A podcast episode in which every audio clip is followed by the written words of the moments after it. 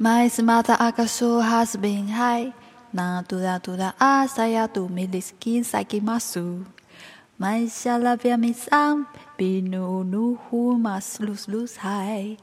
Na dura asaya tu inak tu sintos didip tu is an.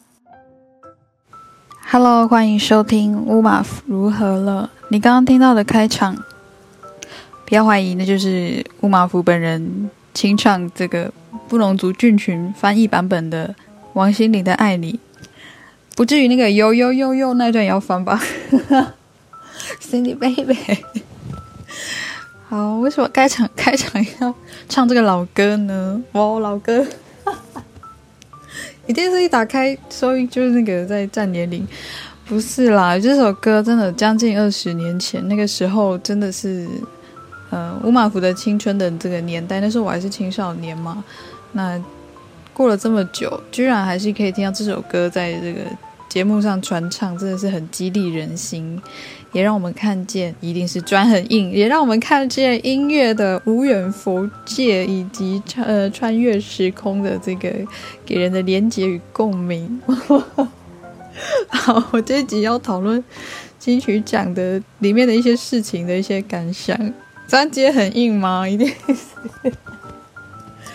其实是这样子，这这次的金曲奖，不知道大家有没有都有 follow。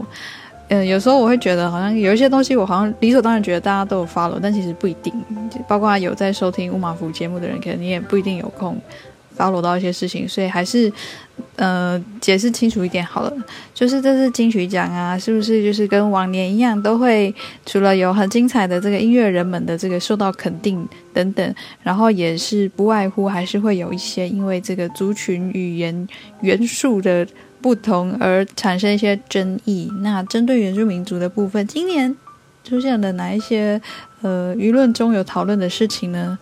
第一点是这个主持人黄轩，黄轩非常的多才多艺，很优秀。那他因为在金曲主持这个表现很好，所以有上了很多的媒体的标题。然后呢，就有一些媒体不知道为什么就是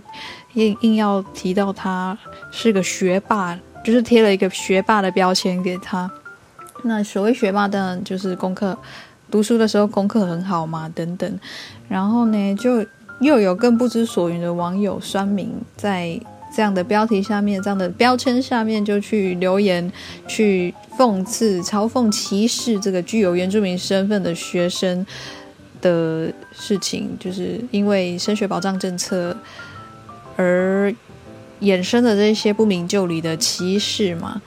那其实关于升学保障政策里面的一些迷思，我觉得大部分都是迷思，因为有些人说是什么争议呀，其实也不是什么争议，也是那些你就是把那些升学保障的政策的利益跟脉络还有历史厘清以后，你就知道其实大部分。嗯，要酸呐，或者是讲那种歧视的话的人，他们就是纯粹的不要好好看书，或是不要好好的去，呃，了解这些资讯，然后就是想按照自己的情绪性的发言，然后做这种对立的言论，而不想负任何责任的匿名酸民。所以，但是这一题，这一题，我觉得还是有必要继续谈。为什么？就是因为我想，是因为到目前，到目前啊，可能整个主流教育或是主流社会，在这个。呃，特殊身份的升学保障制度上面的说明或是推广，就是还是没有很足够的清楚，足够去补足过往社会去缺乏的那一些对这些意识的了解，所以到现在原住民学生还是一直在承担，或是还一直要去面对这种不明就里的恶意或歧视的问题。那其实关于升学保障政策带来的，是原民生正在面对的这些压力和困境啊。很多人都讨论过了。那前阵子乌马福有帮成大原子中心的播客《原形毕露》有做呃几集的这个企划。那我们在在里面的对谈，包括我自己有受访了，在里面对谈中，我们就有很深刻的去讨论说，这个升学保障政策是怎么样的，造成了一些污名等等。那这个部分还有很多可以值得值得去谈的，除了推荐大家去收听《原形毕露》以外。呃，我之后也会针对这个这个点去做一个特辑，哇，我这个一定是一个预告，请大家期待一下。八月一日原住民族日的时候，我们会有一个特别的呃单集上架，然后呼吁大家继续来关注这个事情，因为这是为了给我们的下一代更健康、友善原住民族的环境跟知识。然后，这个金曲回到金曲奖的这个争议事件，第二件事情，我想大家应该也都 应该大家有 follow 到，就是呃。金曲奖这次的这个最佳客语专辑，还有呃评审团奖等等，就是拿过了很多奖项的一个专辑《灭人山》的这个得奖者黄连玉，他在致辞的时候说了一段话，那这段话就是有引起原住民圈子还有关心原住民族这个词汇的人们应该有倒抽一口气或者是傻眼，因为他致辞的时候，他就是说说了这样的一段话。呃，我要照念吗？他就是说，不管你从，呃，你是从哪里来，不管你讲的是什么母语，我们都是原住民。哦，这是他在致辞的领那个评审团奖的时候说的一段话。那个整段的致辞，网络上也都找得到。然后他就说，我们都是原住民。其实，我们都是原住民这句话。在他的语义里面听起来不是一个，当然不是，好像不是一个负面的事情。但我觉得他这段话很值得玩味的是说，他前面开头是说，现在我们守护着唯一的国家，这是开头，国家，我们唯一，以这样的词句开头，结果他的 ending 结论是，所以我们都是原住民，这这真的会让让人蛮傻眼的啦。那我想，呃。有基本有基本知识人会知道，说原住民这个身份或这个词汇，它是一个被政治性的定义，而且这样的身份呢，它有它的这个历史脉络可循，或者是你要拉到最最最远的层次，你去联合国的原住民族定义里面去查究什么是原住民，那你就会知道这个这个原住民跟黄连玉口中的原住民好像不就不是同一件事情了。但黄连玉就是，我们先不要追究他本身，就是有没有觉得他血统上面是原住民好了。就是光是我们都是原住民这段话，然后前面牵系着关于就是统一国家认同这样子的字句啊，其实我第一时间的反应就是说，我觉得这就是某种这种非台湾的非原住民群体们在这个脱中入原式的回应国族认同焦虑的一个常见言论。那我们都是原住民这句话是歧视吗？我想这件事情并不是歧视的问题，其实这件事情就是一个你是不是又抢夺了这件这个语词的诠释权的一个问题。所以我觉得这个很简单讲就是几个啦。我觉得我想到的点，第一个就是我刚刚讲的，就是一种回应某种国族认同焦虑那种呃群体意识凝聚之下，你觉得你要。拿出一个很大的盖瓜的一种集体身份，你想象我们都会认同这个身份的一个语词，然后你会觉得你用这个语词是，因为是一个正面意义，所以我们我说原住民们哈不应该因此而有反对或是不舒服，因为哎我很正面的在使用这个词汇，但其实今天问题就是说，为什么又是变成你来定义这个词要去怎么说、怎么想、怎么成为？这个就会回到，我记得有前几集有一集有在讲那个番仔番茄事件嘛，大家还记得吗？某一个大学他们在卖番茄的时候，他们觉得番茄，然后叫把番茄叫做番仔很可爱，然后用这个词拿去当关键字，后来被骂，然后那个贴文就超快就下架。还记得这个事件吗？那我为了的厘清这个事件的不妥之处，我还做了一些图文包，就是去解释说这个词汇。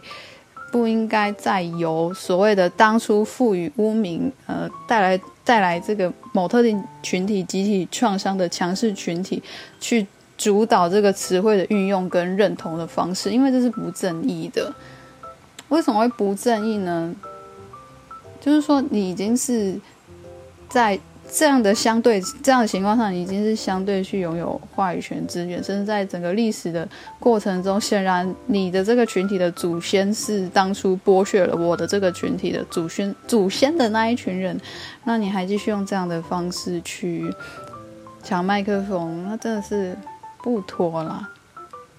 那其实我有去看黄先生黄连玉先生的，就是他后续的贴文回应，因为他这样致辞，然后就是有一些团体、呃一些平台、一些舆论去去检视、去批评嘛。那他的回应，其实他的贴文回应，我看了是有一点有一点失望啦。嗯嗯，就是那个失望点是，他好像没有办法很理解说为什么他这样子的宣称会让原住民族群体可能会受到剥削，或者是引起我们心中的感受的不舒服。如果他不愿意重视这件事情，而却要说他是推动族群和解共荣的人，那我会觉得是有一点点啦。那我也知道有些人会护所谓护航啊，或者是想缓家，说其实黄连玉这样这样讲，他就是想要营造我们的一个呃台湾人的集体认同感等等。那你为什么不说我们都是台湾人就好了？是不是因为不想去回答这个？就是国族认同焦虑嘛，你就是不想回答我们都是台湾人与否这个问题是这样吗？或者是你说不出台湾是你的国家吗？或者是你还在考虑着中华民国这个词汇是不是还如幽灵般的架架框着我们的身份的缩限之下的认同呢？哦，反正我那时候看，我就其实我当下的我当下就觉得，嗯，他这样讲应该是会被骂。除此之外，没有太大的一个，我没有太大意外，你知道吗？因为这种言论我这听。常常听到呢，为什么我会说常常听到呢？其实你知道，在更早期一点，我们都是原住民这种话，就是在更早期一点，就是那种爱国歌曲式的，我们都是一家人，或者是像是那个呃某华国艺人，就是常讲的说我们都是地球人，就是用一种嗯很笼统的、很扁平式的一种想象共同体的方式去解读一个分明就是有明确的政治政治定位和原因的群体的名称称呼。就是所谓这个很很复杂，就是所以我会觉得在运用这些词汇时候，你应该要再更谨慎一点，而且你不能忘记你要回到权力 power 那个权力权力的那个相对那个状况来去看。我是有点离题啊，一个人录音就是这样，会自己那个一直碎碎念。我知道讲了黄连英，他后来在脸书上，他对于被批评检视的这个反应呢，他就是说，他就是回了一个。贴文，然后我觉得蛮酸的。他就是说，某些人只用自己角度看事情，觉得被迫害，躲在政策保护伞下，容不下别人说的一句话，如此路只会越走越窄。我觉得很酸呢，比僵尸炒大肠还要酸哦。就是，其实不是这个问题，就是像我前面提起的，就是。这是一个关乎一个还处在一个不正义的政治权利的现况之中，而你选择用这样的方式去主导，我是不想只是说抢夺啦，抢夺那个诠释权这种事情不是很正义的。但题外话，《灭人山》这个专辑。音乐的表现真的，我真的觉得很优秀，很好听。而且《灭人山》就是同名专辑那首歌曲，它是跟桑布伊合作，桑布伊是卑南族的歌手，也是金曲歌王。嗯，他们的合，其实他们，我觉得以《灭人山》这首歌来说，他跟桑布伊合作，我觉得这件事情就蛮完美的，甚至可以说是吊诡。呃，了解这个《灭人山》这首歌，它的就是典故来源的话，其实就是来自《渡台悲歌》。然后在《渡台悲歌》里面，它所叙述的这种呃情况，就是在讲客家先人当初来台湾的呃的困难的的的辛苦这样子。然后你可以从《渡台悲歌》里面看到里面的内容，就是也有说到说呃关于会呃原住民跟汉人之间的冲突，就是真正的，呃，流血武装的那种冲突，甚至是直接去提及说，呃，这边就是你你去看《渡台悲歌》，然后里面原文就是有有一句就是讲说，生番会杀人头带入山。那当然，这样这样的行为，从汉人就是移民视角来看，就会觉得这是一个很险恶的地方嘛。但是从原住民视角来看，就会知道说这是原住民自己。呃，保卫自己，呃捍卫自己家园的一个行为、一个行动，然后它也甚至也是一个记忆的一个召唤的一个行动。所以我就会觉得，其实这首歌蛮酷的。他他邀请桑布伊来跟他做一个对唱，就是提供了两种视角的对于对于这片土地的一个历史的回应，就是说千辛万苦来这边，然后生死未卜。对移民来说是这样，可是对原住民来说，可能就是那种，假如说你们这些这些移民的，就是这些当年这些汉人祖先没有来台湾，没有来的话，台湾又会怎么样？这片土地又会怎么样呢？所以我觉得，其实这首歌是很有张力的，很有族群张力，然后也提供另外一种方式去让我们回顾历史中的那些真实存在的冲突、杀戮，还有。没办法共共好共荣的那些历史，欢迎大家也来分享一下。你听了，如果你有听的话，黄连义的这张专辑，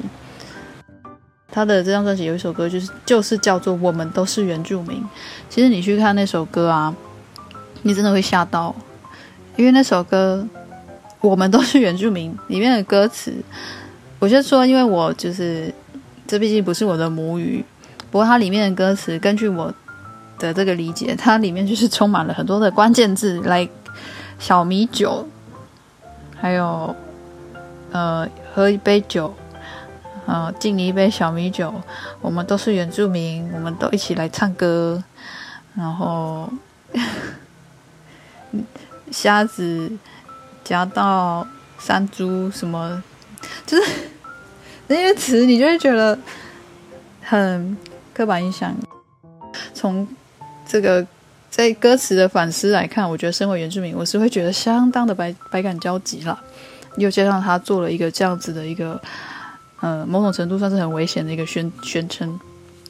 那个题外话，我拉到另外一件事情来说好了，就是关于我们都是原住民这件事情，就是这样子的一个宣称。其实，在更早期，我们听过类似这样的。一种说法就是那种营造着想象的共同体，但其实并非是从原住民族的族群的主体和权利出发，而是同样是为了在这个统一式的国家想象、国族想象里面去妥协而创造出来的集体身份。用这样的方式去谈及原住民，在更早期，就是所谓的那个什么救国团时期哦，就有这样子的爱国歌曲。叫做什么？我们都是一家人。大家有听过这首歌吗？讲到这边，可能还是为了服务一下一些可能比较年轻的听众，就是弟弟妹妹听众。你有听过这首歌吗？你的家乡在哪路湾？我的家乡在哪路湾？从前时候是一家人，现在还是一家。对，就是这首歌，有听过吗？有，多多少少有听过嘛。就是这一首歌。那他这首歌就是有这样子的一个脉络。那其实我们都是一家人。这首歌它一开始不是爱国歌曲，就是跟那个没有什么关系。那这首歌的创作、作词、作曲者也是卑南族哦。我我怎么突然觉得卑南族都是卑南族？好，没事，就是就是这个作词作曲者做这首歌，不是为了什么，不当然不是为了爱国或什么特别为了什么政治目的。他其实一开始是为了，呃，好像是为爱心爱心互助会，就是要去帮助那些比较。呃，生活比较困难的原住民族人，呃，成立了一个团体，然后他是为了这个来写歌，呃，他写了不少歌，然后其中一首就是这个《我们都是一家人》。但是没料到的是，在好像是二三十年后，这首歌曲后来就是成为一个有很有政治性目的而去传唱的歌曲，包括刚刚讲的，就是他被。他被台东救国团借用改编成为这个团康歌谣。呃，Hello，在收听的弟弟妹妹们，如果你们不知道救国团是什么，诶，救国团。对啊，现在的年轻人还会知道救国团团纲歌曲这些事情吗？其实这也不是我年代的事情，不过就是有这样的一个历史。那这个救国救国团呢，他们就是借用像这种原住民族人的创作，然后改编成为那种可以朗朗上口的歌曲，包括这一首高子扬的《我们都是一家人》。那其实救国团做这些团纲歌，还有救国救国团本身的成立是目的是反共跟。爱国啦。你看，这真的不是我们年代的事情。不过就是在那个时候，这些歌曲有被拿来做这样的运用。那这边有一些资料哈，就是来自呃，也是卑南族的一个重要前辈，叫林志兴，他以前当过救国团的辅导员，然后他有说明过当时这个氛围是这样，就是说呃，在救国团的营队里面也有很多。原住民族人被延揽成为义工或老师，那这些原住民老师、原住民义工，他们就把这种在部落传唱的这种歌曲，或是邻班歌曲等等，带到了救国团营队中，然后这些歌曲就开始被改编成为具有爱国反共意识，还有就是激起大家这种情这种爱国情怀的歌曲。那它当然就跟最原本开始这些歌曲创作跟创作跟流传的原因就不太一样。可是其实我们都是一家人。这首歌还有个特别之处，就是它虽然就是有被这种这政治性的这个沿用之外，其实，在原住民族运动原运时期，这首歌也因为它的旋律吧，还有它那种团传达出那种团结啊，什么那种感染力啊，也被运用在原运时期。有人也拿来作为这个主张跟促进原住民族权利运动追求的一个团结的歌曲，是不是也有点像像有一些？比如说，有些宗教歌曲基督教宗教歌曲也会被拿来挪用，也不是挪用，就是拿来改编，然后就变成在那个活动场合或在抗议场合传唱的歌曲。所以，其实我们都是一家人。这首歌某种程度啊，虽然它因为这个东西一被创作出来，你没办法预料会被谁去运用。当然，身为原住民族这个群体这个身份的一份子，我们还是到如今，我们继续去感慨的是说，当。他们在唱着说“我们都是一家人”的时候，真的有把我们当家人吗？那当他们在说着“我们都是原住民”的时候，他们真的有成为、体会、感受、同理原住民吗？对，所以在这个想象的共同体的无止境的这个抢夺与争辩之中，希望我们可以啊有一个呃看清楚这些脉络，然后在运用这些词汇的时候，希望我们可以。当然，身为这个呃原住民身份者的一份子，身为这个频道的主持人，我会希望了，还是要站在具原住民族主体族群主体意识的立场，还有具转型正义的观点之下去看待和运用这些元素、这些事情。啊，今天这一集就是属于我自己个人的一个碎碎念。那你关于听了这一集后，你不管你有任何的想法，或者是你觉得音乐的方面你有更多的指教。尊重你的专业，就欢迎你来留言私讯给我，或者是分享给我什么你觉得我没有补充到的，等等。啊，那也在这边感谢一下，嗯，持续在收听乌马夫如何了的听众，来自台湾、美国、西班牙、爱尔兰、英国、香港、澳大利亚，还有中国，还有。呃，如果你是哪个国家我没提及到的，可以来留言提醒我一下。谢谢你们的收听，谢谢乌尼娜、米和米桑、门花树、巴赖、斯马朗安，谢谢，拜拜。